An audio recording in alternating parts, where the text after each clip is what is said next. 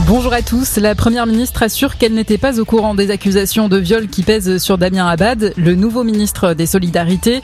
Elisabeth Borne réagit aux révélations de Mediapart et affirme qu'il ne peut y avoir aucune impunité. Deux femmes accusent Damien Abad de viol, des faits qu'il nie en bloc. L'une a porté plainte, mais elle a été classée sans suite. L'autre a fait un signalement auprès de l'Observatoire des violences sexistes et sexuelles en politique. 21 départements français sont placés en vigilance orange, alerte aux orages sur une bonne partie de l'ouest et du centre du pays. De la façade atlantique au département du Rhône, de fortes rafales de vent sont attendues jusqu'à 110 km heure et même de la grêle par endroits. Le crash d'un ULM en Haute-Loire, ça s'est passé ce matin. Deux personnes d'une cinquantaine d'années sont décédées. L'ULM évoluait près de l'aérodrome de Puiloude. On n'en sait pas plus pour le moment sur les circonstances de l'accident. En Ukraine, la loi martiale et la mobilisation générale prolongée de trois mois jusqu'au mois d'août. Le Parlement vient d'approuver ces décrets présidentiels.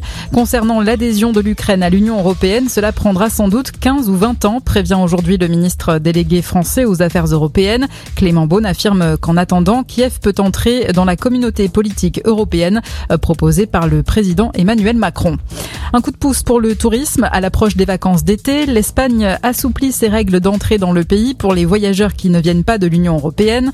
Ils n'auront plus besoin de fournir une preuve de vaccination ou de guérison du Covid-19. Un test PCR négatif sera suffisant. Le tennis, direction Roland Garros, c'est cette grosse déception pour la Tunisienne Hans Jaber. La numéro 6 mondiale a été éliminée par la Polonaise Magda Linette. C'est déjà fini aussi pour l'Autrichien Dominique Thiem, sèchement battu par le Bolivien Hugo Delienne. Et puis le football et la dernière journée de Ligue 1 hier soir. Marseille qui termine deuxième est qualifié pour la Ligue des Champions.